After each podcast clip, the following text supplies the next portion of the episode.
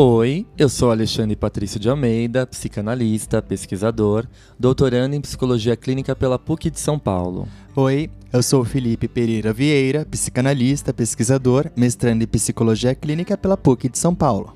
Essa é a segunda temporada do Pílulas Psicanalíticas. Um quadro mais curto e dinâmico aqui do Psicanálise de Boteco. Nele, nós vamos falar de assuntos como amor, ansiedade, pânico, medo, inveja, ódio, tristeza, arte e diversas questões da vida cotidiana. Fiquem ligados, pois sua pílula semanal de psicanálise sai toda sexta-feira. Você não vai querer ficar fora dessa, né? Então, deita aí no divã e se joga nas suas neuroses.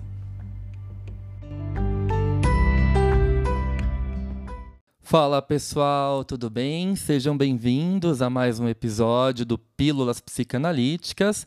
E quanto tempo, na verdade, depois desse, dessa pausa para um descanso, dessa pausa para o relaxamento, dessa pausa para a estupidez. Eu sabia que você ia falar isso. Ai, gente, Maria Homem Rainha, né? Depois vocês procurem esse meme lá uh, no Instagram, porque tá super circulando e é uma fala dela. Sim, estamos felizes por estar de volta. Estamos felizes por estar de volta, ainda mais inspirados depois dessa pausa, né? Desse descanso merecidíssimo. Uhum. O Fi conseguiu entregar o texto dele da qualificação Nossa, do mestrado. Nossa, nem acredito. Uhul. Só estou sem alma, mas tá tudo bem. Só está um pouco desalmado, mas conseguiu escrever e entregar a tempo da qualificação. E... Sim. e, gente, o episódio de hoje é, nós vamos falar um pouquinho sobre um tema que está aí circulando por conta das eleições, por conta de todo esse mal-estar, uh, de todas essas notícias ruins que a gente é obrigado a ver todos os dias quando a gente acessa as nossas redes sociais, né? Por mais que a gente evite isso, elas nos atravessam. Às vezes alguém comenta com a gente sobre algum fato, enfim. Nós vamos falar de um tema é, muito importante, diga-se de passagem. Uhum. E, e é um tema que começa a ser explorado a partir dessa pergunta: Estamos todos deprimidos? É. E por que, que a gente pensou nesse episódio? Porque a nossa clínica, desde o primeiro turno das eleições, ela foi totalmente atravessada pela temática da política. Sim. Muitas pessoas sofrendo de crises de ansiedade, de pânico, sem dormir, com mal-estar, pensando no rumo do futuro do nosso país, né?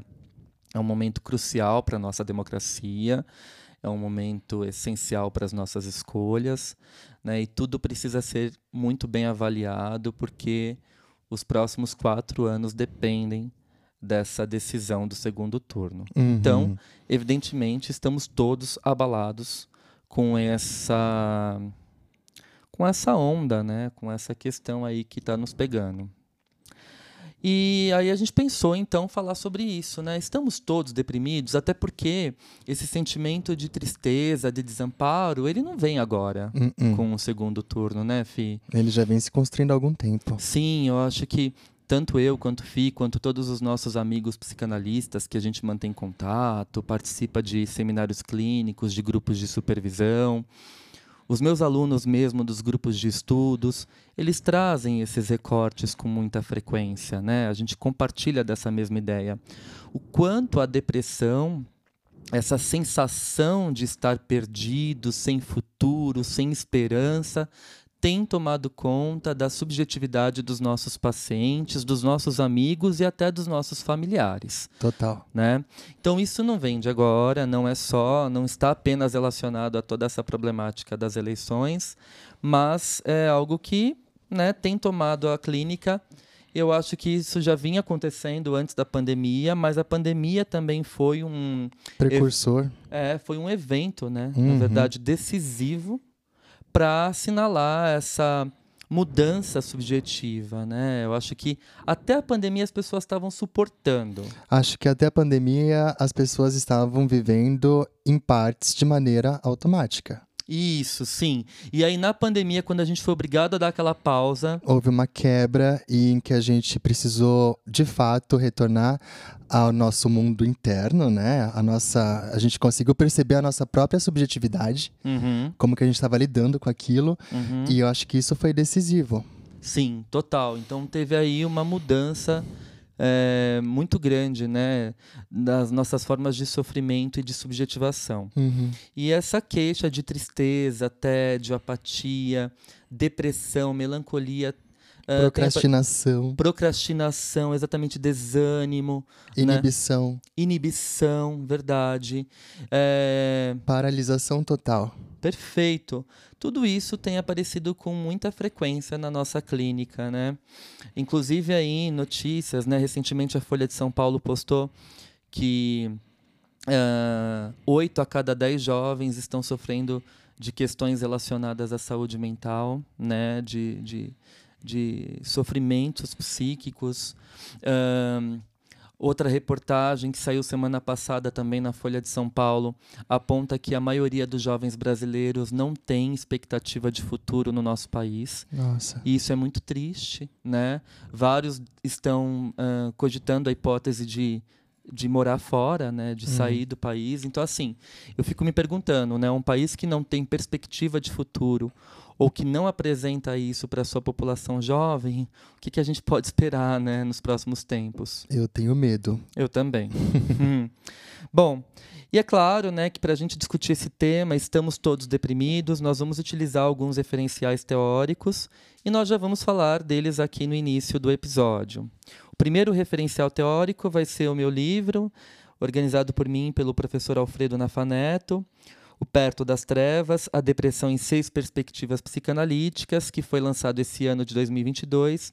Vocês encontram para comprar facilmente na Amazon ou no próprio site da editora Blucher, tá? que saiu esse ano. É um livro que a gente aborda a depressão trabalhando com um relato autobiográfico do William Styron, que foi um grande escritor que passou pelo pelo, pela depressão na própria pele, na própria carne, sentiu e teve a coragem de compartilhar essas dores com os leitores. Então a gente faz análise desse registro autobiográfico. Então, muito embora seja um livro psicanalítico, qualquer pessoa consegue ler, tá, gente? Não é Sim. é um livro para especialistas, para psiquiatra, psicólogos, psicanalistas, muito pelo contrário.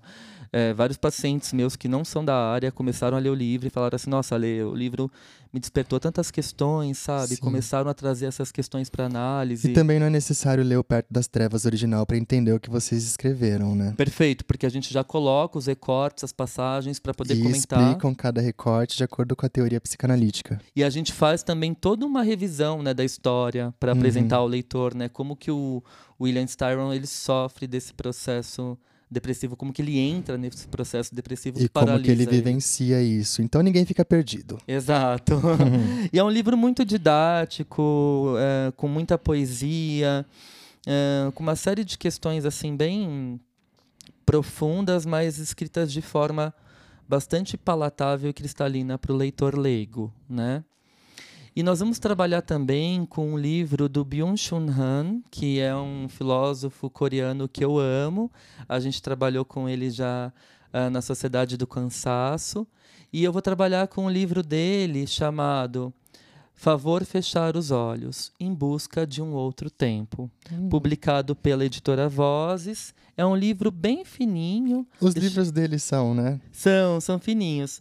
É... Teve a segunda reimpressão agora em 2021, mas pelo que eu vi aqui, ele foi lançado também em 2021. Gente, é um livro delicioso de ler e vale super a pena, tá? Então, a gente vai fazer essas duas construções teóricas, tanto com Byung-Chun Han e também com Perto das Trevas.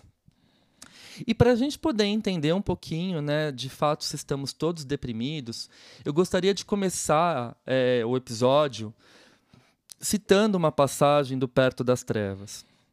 Está é, tá na introdução do livro e eu queria compartilhar com vocês. Abre citação.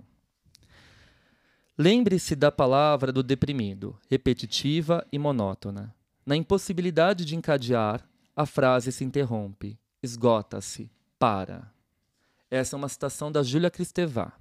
E aí eu continuo. Essa tristeza inconsolável, em geral, camufla um verdadeiro desespero. No lugar onde faltam as palavras, transborda a angústia. O sujeito depressivo é assolado por uma série de pensamentos paralisantes que causam ressonâncias em sua vida, incapacitando-o nos mais diversos âmbitos pessoais e profissionais. Que foram exatamente os sintomas que o Fia assinalou né, no Uhum. começo do episódio. Sim. Não é só a depressão que chega à clínica, mas esse tédio, essa apatia, essa procrastinação, essa ausência de criatividade, Ah, né? a depressão pode ser o resultado de tudo isso. Sim, exatamente. Bom, além disso, a sua condição subjetiva segue na contramão da lógica capitalista neoliberal, em que governam as exigências de produtividade, sucesso e felicidade. Sim. Afinal de contas, no Instagram todo mundo é feliz, né? A depressão é vista muitas vezes como motivo de vergonha ou um simples produto da falta do que fazer. Em extremos, chega a ser interpretada, especialmente pela população mais simples, menos escolarizada, como uma frescura. Hum, E a gente ouve muito isso, né? Eu nem diria somente na população mais simples, não, viu, gente? Às vezes em núcleos empresariais, né? em grandes empresas, às vezes você vai falar que você está com depressão pro seu chefe, pro seu coordenador, ele fala, ah, isso aí é frescura, né? Você não acha nossa, que... que tristeza isso. Pois é, né? Isso é muito sério. Bom, com o intuito de podermos desconstruir pensamentos simplificadores acerca de um estado de adoecimento tão grave e absurdamente crescente, precisamos, em primeiro lugar, compreender os modos de funcionamento psíquico do sujeito que se encontra nessa condição. É importante, de início, frisar o modo como o depressivo se situa no tempo. Ah, Trata-se de uma posição extremamente complexa e penosa, que o Byung-Chul Han também vai dizer. Uhum. Daqui a pouco eu vou compartilhar com vocês. O passado se torna presente e as memórias de dias mais alegres recaem sobre ele, como estilhaços de vidro cortante que dilaceram o seu existir. As obrigações aos poucos se acumulam e, na realidade, o peso desse acúmulo o consome. Soma-se a isso a intensidade sufocante do sentimento de culpa, encorpado pela sensação constante de fracasso. Livros que não se consegue ler, estudos não finalizados, afazeres domésticos que ficam dias esperando para serem concluídos, demandas profissionais que vão se acumulando. Tudo isso é motivo para fazer o depressivo se sentir totalmente incapaz. Fecha a citação. que citação forte, né? E, e verdadeira, né? Sim, gente, essa é uma passagem do meu livro, Perto das Trevas. A Depressão em Seis Perspectivas Psicanalíticas, que está lá na Amazon. Quem não comprou, corre para comprar, olha a publi. Mas, de fato, é um livro que eu tenho muito amor, porque eu escrevi esse livro justamente após a morte da minha avó paterna, né? Ah, que todos os ouvintes aqui, todos os botecers de carteirinha sabem Uhum. o quanto esse episódio me marcou Sim. foi um divisor de águas na minha vida. Então esse livro ele tem uma importância afetiva muito grande para mim e eu compartilho também, acho que as mazelas do meu próprio estado depressivo, Com toda certeza. né? Fih? Sim. Bom, e aí então a gente começa a se perguntar: será que estamos todos deprimidos de fato, né? Então essa isso que eu falei, essas notícias da Folha de São Paulo e de outros veículos da mídia sobre a falta, né, de expectativas para o futuro, essas exigências de produtividade, esse ideal de eu colocado pelo mercado neoliberal, de ser bem-sucedido, de ter dinheiro, de viajar, roupas de marca, carros de última geração, casa num bairro bom, né? Isso faz com que aquele sujeito que não alcança esse patamar ou que está muito distante disso, que a sociedade julga como ideal, Uhum. né? Acaba ficando cada vez mais numa posição, hum, ah, sei lá, de inferioridade, Perfeito. de incapacidade, porque não consegue alcançar esse ideal. Esse ideal está muito longe da realidade, né? Mas penso também que aquele que consegue alcançar talvez não seja plenamente feliz, Exato. porque muitas vezes ele está tentando alcançar algo que não é espontâneo dele. Exatamente, é algo que vem colocado de fora para dentro, né? Exatamente. É uma perspectiva da lógica neoliberal. Uma, uma lógica em que você não tem tempo nem de pensar se é aquilo que você quer, se é aquilo que você busca, se faz sentido pra você. Perfeito. Dentro dessa lógica, na verdade, né, existe aquele, engano, aquele grande engano, né? Ah, você é o seu próprio chefe, né? Seja o seu seja um grande empreendedor de si próprio, né? Hum. E na verdade essa é uma cilada, né? Porque quanto mais você se coloca como sua própria mercadoria, mais você se vê como um objeto e não como um ser humano. Aos poucos, a sua vida, a sua espontaneidade, seu potencial criativo acaba sendo acabam Esmagado. sendo né, esmagados, né? Justamente por essa lógica de você ser o seu próprio objeto de lucro, Uhum, né? De então, pro- cuidado, né, com é, trabalho enquanto eles durmam, é, enquanto eles dormem, né? Exatamente. Trabalha, trabalha enquanto eles dormem, né? Acorde cedo para fazer tal coisa enquanto o pessoal está descansando. É, Cuidado para não adoecer. É, pois é. Enfim. Acho que isso daria ainda muito pano para manga, né? Sem dúvidas. Outra coisa que faz a gente pensar, né, é, nesse estado de depressão que nos assola, seria essa questão ah, dos preconceitos, né, do ódio, da intolerância, do machismo, da misoginia, da homofobia. É, tudo isso ah, são questões também que, que batem a nossa porta, né, e fazem a gente passar muito mal, porque a gente fica pensando o quanto a sociedade ela tem estado cada vez mais egoísta, né, e e, nos- eu acho que eu diria, eu tenho muito cuidado sempre para usar essa palavra, né? Vocês sabem, é, eu diria narcisista, mas claro, a gente tem que lembrar que narcisismo primário é uma estrutura, Uhum. né? Que todos nós precisamos passar, ela é a base da autoestima, da segurança do eu, enfim, o Freud fala isso em Introdução ao Narcisismo, aquele texto de 1914. Mas eu digo que a sociedade está narcisista no sentido de um narcisismo secundário, aquele que perdura, aquele que continua, né, ah, depois do narcisismo primário, ou aquele sujeito, né, no outro extremo, que não passou pelo narcisismo primário, Hum, tem um eu totalmente fragilizado, uhum. e aí busca essa falta, esse olhar, essa ausência de investimento libidinal, de afeto no outro Entendo. né?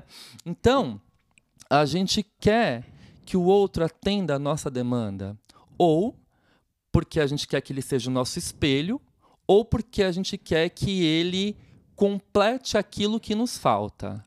E nisso, Hum, eu acabo descartando tudo aquilo que não se enquadra dentro desse meu ideal. Então, formam-se os pequenos núcleos, o narcisismo das pequenas diferenças. As pessoas começam a se juntar para odiarem juntas aquilo que elas não concordam, aquela pessoa que elas acham que é má, né? Porque aí vem aquele pensamento infantil bom e mal, aquela cisão esquizoparanoide Isso, clivado, assim. clivado, né? Não sabe lidar com ambivalência. Então a gente se une para odiar o mal e se une para amar e idealizar o bom. São aquelas pontas extremas, né?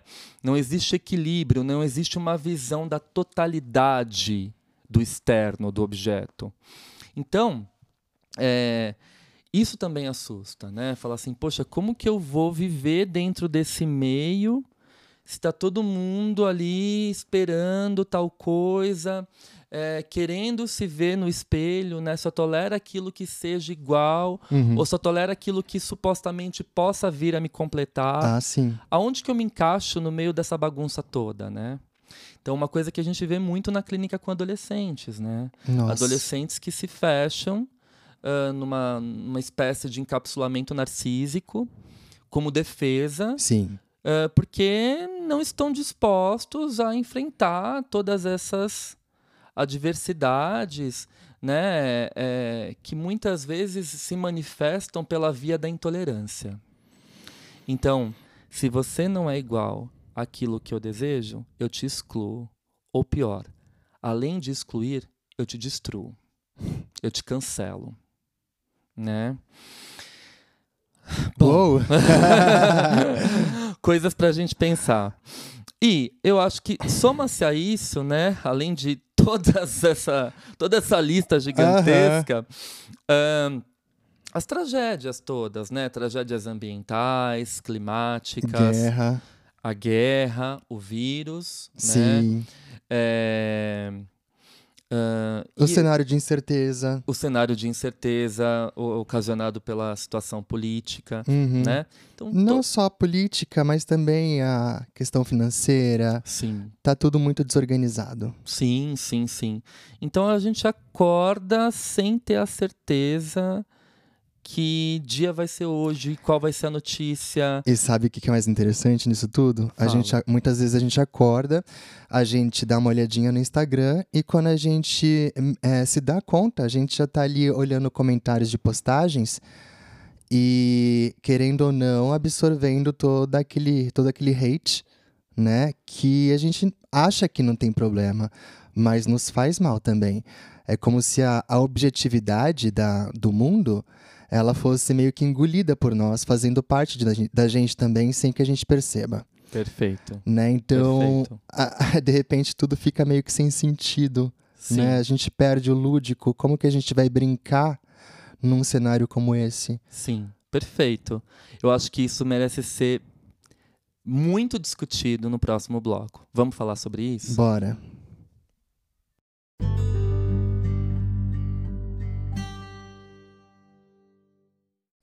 Muito bem. No bloco anterior, o Fih começou a falar desse excesso de informações né, das redes sociais, ah, o quanto a gente acaba se identificando com essas manifestações de ódio, esses haters. Ah, mesmo que não seja para nós, né, esses comentários tóxicos que a gente vê em outras postagens, eles acabam nos afetando indiretamente ou diretamente Sim, total. né? E, e essa, essa questão que a gente não para, né? A gente não para para respirar, para curtir, para um lazer. Mesmo quando a gente está em lazer, é um lazer às vezes por obrigação. Ah, eu preciso treinar para manter meu corpo em ordem. Eu preciso fazer isso. Eu preciso, eu preciso. Não é um lazer espontâneo. É uma né? neurose obsessiva. É uma neurose obsessiva e, nesse sentido, também uma tentativa de preenchimento de um vazio Total. né? sim. Que, Estamos em busca de algo. Que- exatamente que, que vai nos proporcionando uma espécie de integração momentânea, embora muito superficial, Sim. falsa, Sim. né? Então, é, por que que a gente é, recorre, né, a esses a esses vícios, né? O Tanto ah, sei lá, excessos de exercícios físicos, excesso de álcool, excesso de drogas, né? Porque eu tenho um, eu tinha um paciente que falava assim para mim, ah, quando eu uso muita droga, é o momento que eu me sinto minimamente inteiro. Né? Hum, Então são tentativas de integração, embora muito superficiais e momentâneas. Se o nosso eu está todo é, fragmentado, né, fragilizado, quebrado, sem esperança, sem expectativa, sem esse investimento libidinal, é, tanto primário quanto posterior, Sim. a gente acaba recorrendo a técnicas, né, a, a Ajustamentos. próteses, eu diria. Uhum. Próteses egóicas, né? Certo. próteses que vêm preencher essas falhas desse eu, embora elas não, ah, não, não façam isso de forma plena, né, de forma eficaz, porque elas são Momentâneas. momentâneas e superficiais, né? Então, assim, terminou o pico da droga, terminou o auge do álcool, eu quero mais, Sim. né? Ah, eu comprei isso, me deu uma sensação de preenchimento, amanhã eu vou comprar o dobro. Ou então você fica muito pior, porque bate toda aquela porrada da moralidade. Exatamente, Né, tem essa tipo, coisa também. Aí você vai pra bad, poderíamos Exato. pensar. Perfeito, perfeito. E aí que tá, né? Por que, que algumas pessoas sofrem mais que as outras dentro desse contexto caótico, né? Às vezes tem gente que consegue levar de boa, tal, mas essa importância que a psicanálise mostra e o Freud vai falar isso principalmente na questão da análise leiga de 1926, ele já fala isso no Eu e o Isso Uhum. de 1923 23. quando ele apresenta a segunda tópica, a gente fala a gente explica isso direitinho lá no Café com Freud. Quem não ouviu, ouça. É a segunda tópica, esse episódio é bárbaro. E o Freud vai ah, levantar novamente essa questão no texto que eu estava lendo recentemente, chamado A Questão da Análise Leiga, de 1926. Ele vai falar assim que tem sujeitos que têm um eu mais fragilizado uh, e aqui a gente precisa levar em consideração os fatores ambientais, os fatores constitutivos, hereditários, genéticos. Então, por que, que tem gente que passa por todo esse período turbulento que nós estamos falando aqui e meio que consegue se manter minimamente estável. Uhum. E outros não, né, que entram em colapso, caem nessa depressão e nessa depressão procuram essas próteses do eu, excesso de álcool, de drogas, de sexo, excessos. Excessos. Excessos que promovem um preenchimento, uma sensação de integração momentânea, mas que passa, que se dissolve, né? Uh, e essas a gente busca é, esses recursos para evitar o colapso. Né? Porque nós já passamos. Se eu estou falando de um eu frágil, Sim. na perspectiva winnicottiana, esse eu frágil já vivenciou uma experiência de colapso. É o que o Winnicott chama de medo do colapso. Exatamente, Fear of Breakdown. Né? Um texto do Winnicott importantíssimo, que se chama Medo do Colapso, que ele vai dizer que só tem medo do colapso quem já passou por um colapso. Então, quem na infância já teve medo é, de se desintegrar, já teve aquele pensamento de cair no abismo sem fim, né? vivenciou esse colapso de fato, porque é uma vivência advinda da condição de desamparo. Perfeito. Da ausência de cuidado do ambiente. Perfeito, né? sim. Então, esses indivíduos, eles de fato são mais frágeis. E eles se tornam mais vulneráveis uh, dentro desse contexto social, político, cultural assustador que nós estamos vivenciando. Perfeito, sim. Né? Então, por isso que tem pessoas que adoecem mais do que outras. E que buscam estratégias de amenizar esse sofrimento que acabam sendo muito mais tóxicas, muito mais prejudiciais né, do que de fato aliviam.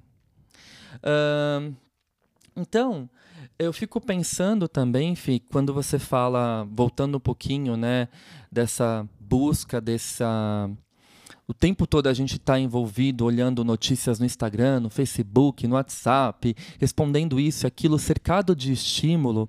Eu também me lembro bastante de um conceito do Winnicott essencial que a gente vai tratar com mais uh, cuidado né, com mais profundidade no chá com Winnicott, brevemente, que é o conceito de espaço potencial e área transicional. Hum. E a gente pode falar um pouquinho disso. Uhum. Né? Quando o Winnicott vai falar para nós da mãe suficientemente boa, como muita gente pensa errado, né? Ah, o Winnicott romantiza a psicanálise, romantiza a maternidade, coloca aquela ideia de mãe perfeita. Muito pelo contrário. A mãe suficientemente boa é aquela que fica totalmente devotada, dentro das possibilidades dela, aos cuidados primitivos do bebê, quando o bebê nasce, é um recém-nascido totalmente dependente, o que o Winnicott chama de estado de dependência absoluta. E essa mãe, essa figura cuidadora, esse ambiente tem que estar totalmente devotado a esse bebê. Sim. Porque ele precisa desses cuidados para passar por um processo que a gente chama de integração. Uma integração espaço-temporal. Porque, a princípio, o bebê não sabe quem é ele e quem é o outro. Ele está fusionado ao ambiente. O Winnicott usa uma metáfora muito, um paradoxo, perdão, muito bonito para falar desse, desse fenômeno, né? O bebê cria o seio que está lá para ser encontrado. O seio também é uma metáfora, tá, gente? Então pode ser o bebê cria uma madeira que está lá para ser encontrada. Sim. O que ele está querendo dizer com isso é que a realidade externa precisa se apresentar no tempo do bebê. Ou seja, nesse primeiro momento, é, em virtude do nascimento, é, é, no momento em que o bebê estava pleno, né, uhum. de satisfações, estava uhum. gostosinho ali no útero da mãe. Uhum. A mãe precisa manter esse bebê numa certa ilusão de onipotência para que ele possa realmente acreditar que ele está criando tudo aquilo que está chegando até ele, né? Para que essa realidade externa não se apresente de uma forma tão é, brusca, Sim. né? Tão Sim. rígida de Sim. imediato. Sim, exatamente. Porque senão o bebê vai ter que criar defesas psíquicas uh, para essa realidade que se apresenta numa quantidade, né, de uma forma Excessiva. É, E vale salientar também o seguinte: é, a gente está falando de um um indivíduo, né, um bebê que tem um ego super incipiente ainda, né? Nem tem ego pro Não, Winnicott, né? então- Na verdade, é um ego que está se formando. Pois né? é. Então, Sim. nesse sentido, como apresentar tudo isso para um bebê que não tem nenhum ego ainda, a não ser que você queira levá-lo para uma desintegração. Exato. E, e quando a gente fala bebê, a- a- o que é lindo da teoria maturacional do Winnicott é que ele fala que existem pacientes segreditos, que não passaram por esse processo no começo da vida e que estão nessa mesma condição do bebezinho. Exato, sim. que não conhece a realidade externa. Então, de repente, esse sujeito extremamente vulnerável, com o ego totalmente enfraquecido, começa a ser assolado por uma avalanche de informações caóticas: guerra, política, falta de futuro, falta de emprego, falta de esperança. Como que a gente se sustenta, né? Você cai, de fato, numa depressão patológica. Lembrando que a depressão ela flerta muito mais com a psicose do que com a neurose. Porque muitas vezes o sujeito deprimido ele acaba rompendo com a realidade. Em Sim. que sentido? Ele vai se encapsulando e ele corta o laço social, né? Ele não quer estar junto de amigos, ele não quer sair da cama, ele não quer trabalhar. Ele vai criando uma realidade própria ali, eh, como de fato acontece na psicose. E como é, é interessante pensar, né? Porque, veja, o indivíduo já está doente, já está ali numa depressão. É, a- enfrentar ainda assim uma realidade extremamente objetiva não iria é, ser curativo para Uhum, ele, né? uhum. Eu acho que esse retorno aí à própria subjetividade, esse encapsulamento, bem como você trouxe, eu acho que também já faz parte de um- uma espécie de necessidade de tentar se reconstruir, Uhum, mesmo que inconscientemente, uhum. né? Porém, é, tudo tem o seu tempo, né? Temos que pensar que o adoecimento ele deve ser compreendido e enfim, não tem aquela coisa, né? Tipo, ai, para de ser deprimido, vamos continuar. Não, isso não existe, gente. Não, é um, é um tratamento extremamente delicado, É. cheio de tato. A gente precisa de uma rede de apoio, às vezes precisa da medicação, sim, de acompanhamento Sim, psiquiátrico, sim. né? Então, enfim. Mas voltando um pouco a esses fenômenos psíquicos que a gente estava falando, né? Ah, a toda essa construção subjetiva do eu. Então, a mãe suficientemente boa é aquela que apresenta o mundo externo para o bebê em pequenas doses, que está totalmente devotada a ele, mas sabe sair de cena para que esse bebê lide com a frustração e comece a reconhecer a realidade objetiva, o mundo externo de fato.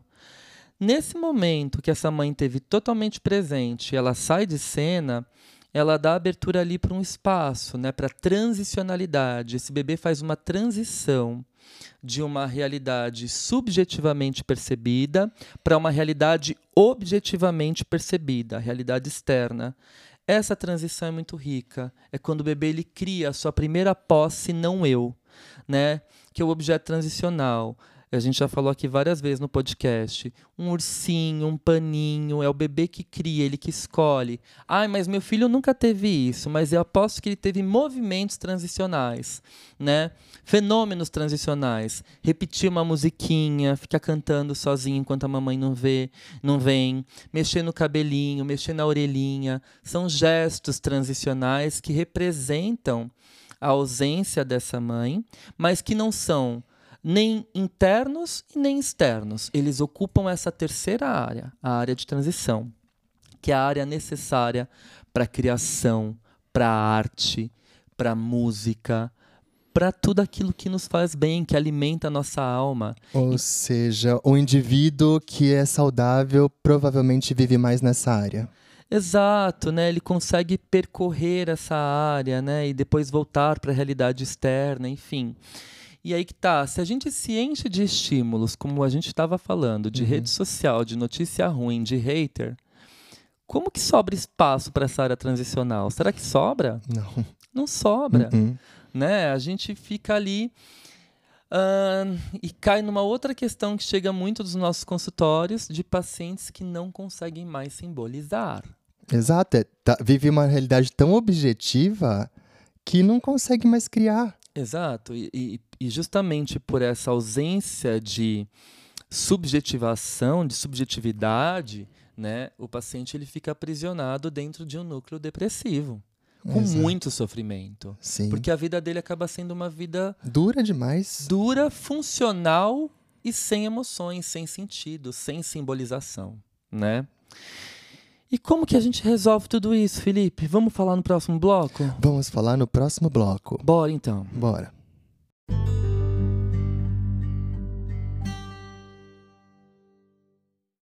E aí, a pergunta que não quer calar: como resolver tudo isso? Como é, resgatar esse espaço transicional, né?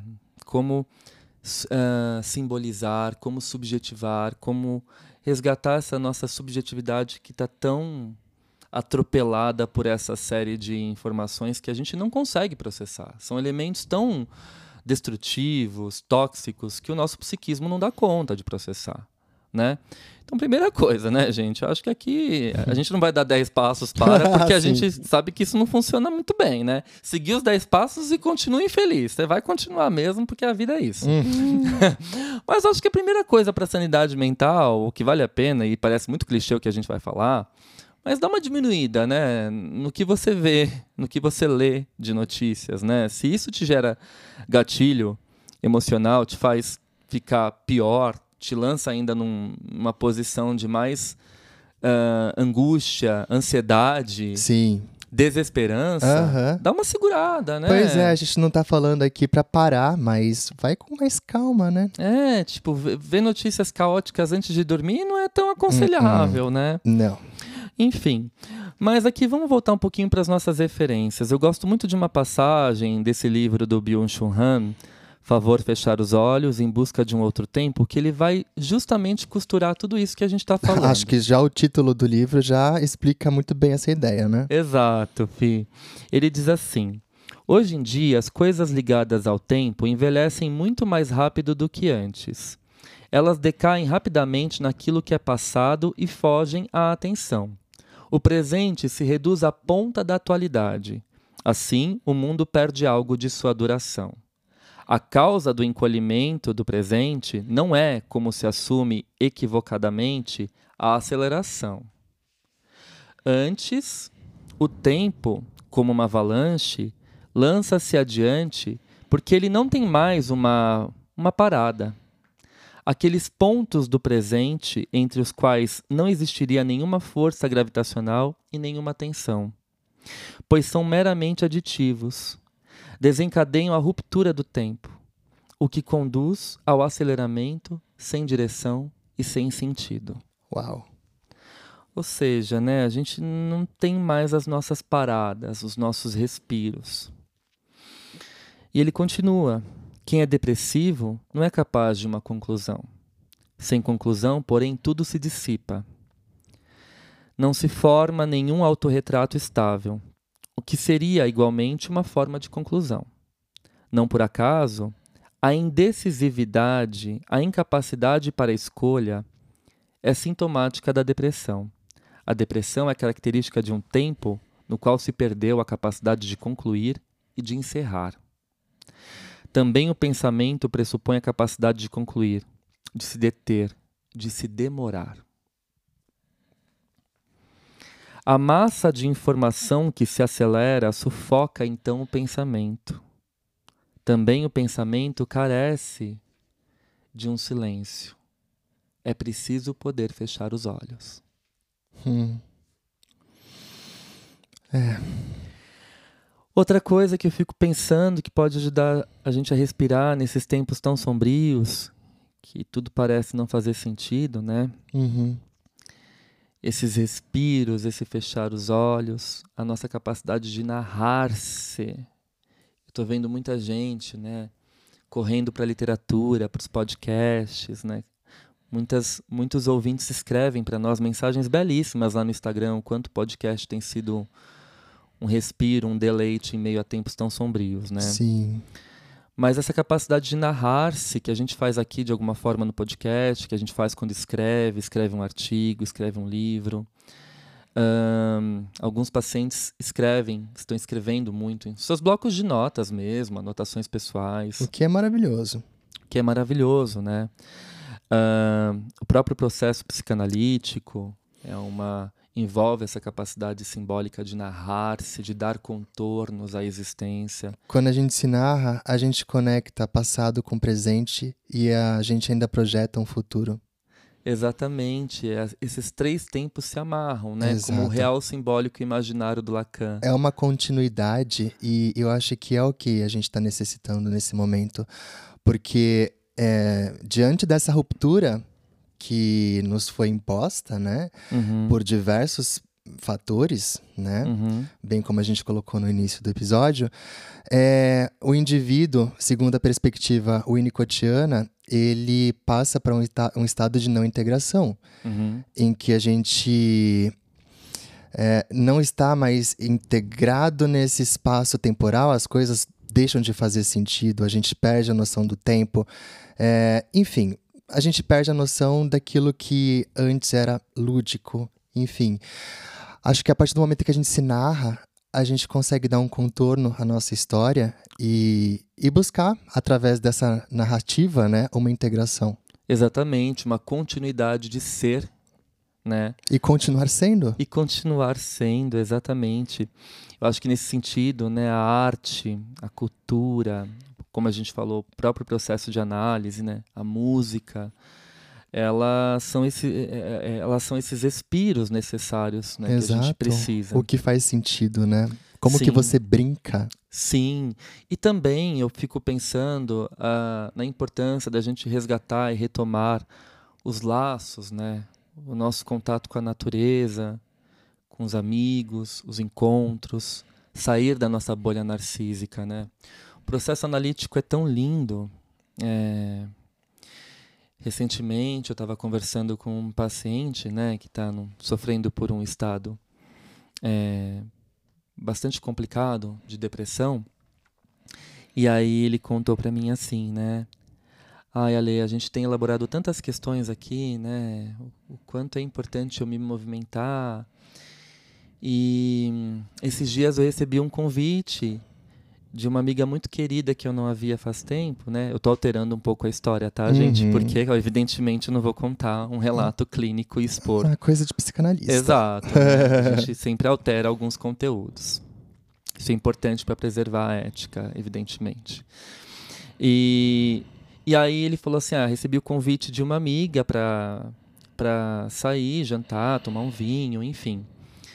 E aí eu estava arrumando a casa, pronto para sair, fui jogar o lixo fora. E na hora que eu joguei o lixo, fui tomado de uma tentação gigantesca de voltar para o sofá, ficar deitado embaixo da coberta e não fazer nada. E era uma amiga muito querida, que eu ia vê-la, né? Faz muito tempo que a gente não se via e estava muito feliz. E de repente me passou esse pensamento e uma vontade muito forte que parecia me fugir do controle, né? De voltar para o sofá e ficar deitado, isolado. E aí ele falou assim, e eu pensei o quanto isso é uma repetição, né, que me causa sofrimento, que me deixa ainda mais isolado nesse poço, nesse abismo sem fim. Então eu respirei, peguei a chave do meu carro e fui em frente, né?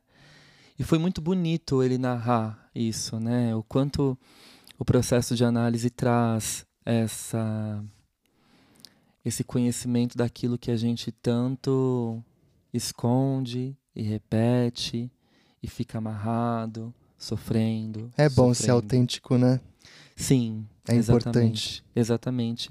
E é bom resgatar essa área, né, da transição, a área transicional, essa terceira área do brincar, do laço, da criatividade, do contato, do amor, de eros. Uhum. Eros faz laço, né?